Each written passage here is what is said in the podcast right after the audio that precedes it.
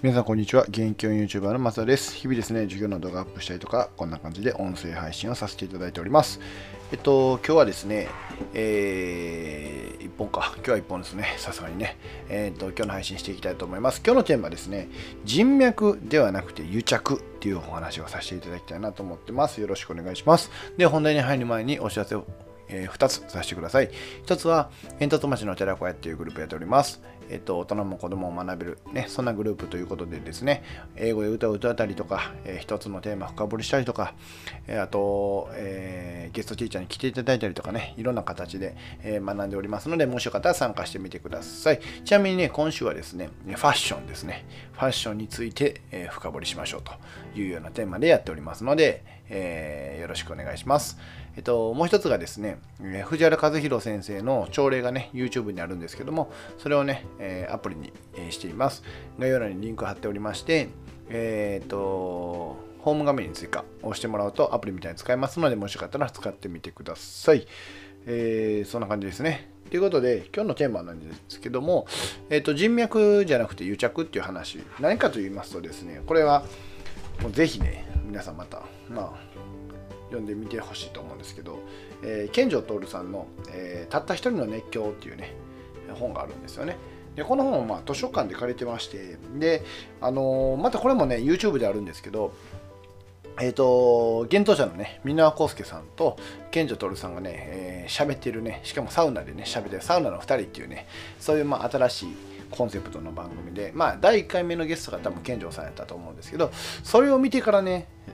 たまたまあの図書館で借りてたんでこれ読んだんですよ。でえっ、ー、とまあめちゃめちゃ熱いですよね。健丈さんがめちゃめちゃ熱い男っていうのがよく分かったし、えー、とそれこそ、えー、その当時のね時代の長寿っていうんですかね。長者っていうんですか。あの長者ってどっちか分かんないですけどね。えっ、ー、との方々とやっぱりこう関係を築いている。そのやっぱり健丈さんのやっぱり何ていうんですかね。熱狂ぶりっていうね、まあ、たった一人の熱狂って書いてるぐらいなんで熱狂ぶりってたるやもう本当に学ぶことがすごく多いなっていうので、えー、と今日はこんな配信をさせてもらいたいなと思っております。えー、で人脈と,、えーと、癒着って話なんですけどこれ何かというとまあ賢者さんのここの本の中に書いてあったことで、えーとまあ、人脈っていうのがなんかこうもっと薄っぺらいよねともっともっと癒着しなさいよというようなお話で例えば、えー、賢者さんは、えーと当時のえ角川さん角川さんの、まあ、もともと角川にこの人は勤めてらっしゃるんですね。で、やっぱ角川さんに勤めて、角川さんで、なんて言うんですかね。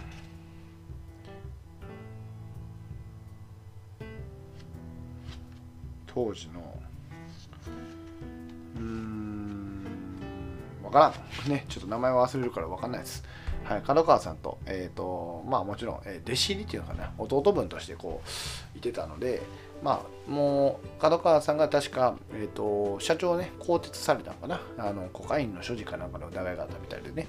でその時にもう辞めたんですよ要はこの人についていくと決めた人が、まあえー、要はね、えー、更迭されるんであれば自分は辞めるということで辞めたりとかしてるんですねでそれ以外にもやっぱりこの健丈さんは例えば、え、ー、と AKB グループの秋元徹、えー、秋元康さんとか、えー、坂本龍一さんとかあとはえっ、ー、とあるいは EXILE のグループは LDH っていうんですかね、えー、のヒロさん、ね、とか、まあ、要は名だたるこう著名な方って方とすごくうん信仰深い関係を築いてるんですね。でこれが人脈じゃないんだよっていうことをすごく、えー、賢者さん言ってて要は自分に、えー、圧倒的な熱狂的な、えー、武器キラーカードを持っていてで相手もそのキラーカードを持ってたでこのキラーカード同士をお互いに差し出せればもっともっと素晴らしいものができるという確信があるからこそお互い癒着できるんだよということでねあの誰が知ってるかとか誰とつながりがあるかじゃなくて俺が持ってるキラーカードとお前の持ってるキラーカードを合わせたらもっとええもんできるじゃないかっていうようなそういう、えー、癒着の試合っていうのがほんまの、えー、まあね、ほんまの人脈って言い方がた多分ね賢者さんはダメやと思うんですけどまあほんまの人脈人とのつながりなのかなっていうふうに、えーと、この本を読んでてすごく思いましたね。で考えたらやっぱりこのね圧倒的な結果をやっぱり出すっていうのはやっぱり一番必須なことなのかなっていうふうに僕自身はすごく思いましたね。まあ僕自身が圧倒的な結果を出せるかどうかは置いといてね、えー、自分自身が圧倒的な結果を出せた。でそのキラーカードを持ってるからこそそうやってね、えー、音楽業界の坂本龍一さんであったりとか、えーと、あとケンルさんは、確かサウナの2人でも尾崎豊さんともすごくね親密な関係になってたし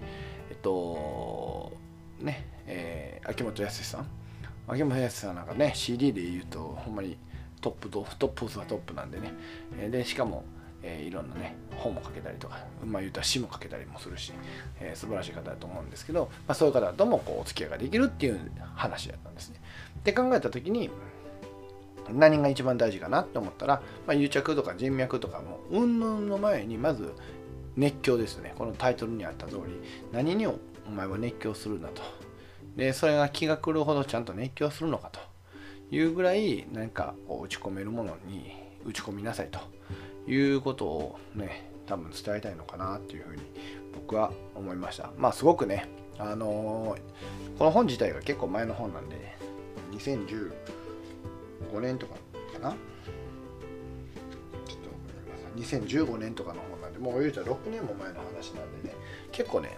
うん、今読んだらすごく暑苦しい多分本にジャンルとしてはなるんちゃうかなと思うんですけどでもやっぱりうーんこの暑苦暑苦しさって僕は大事なことなのかなっていうふうには思うのでね。僕自身もまあね、えー、自分自身のスキルをやっぱり高めていきたいし何に熱狂するかっていうね僕はやっぱり教育人人と、えー、携わることとか人をこう育てるっていう言い方がおこがましいのにね人に何かこう成長をねのヒントを与えられることかなと思ってますので、まあ、そこにね熱中できるように今日も増進で頑張りたいなと思っておりますという感じで、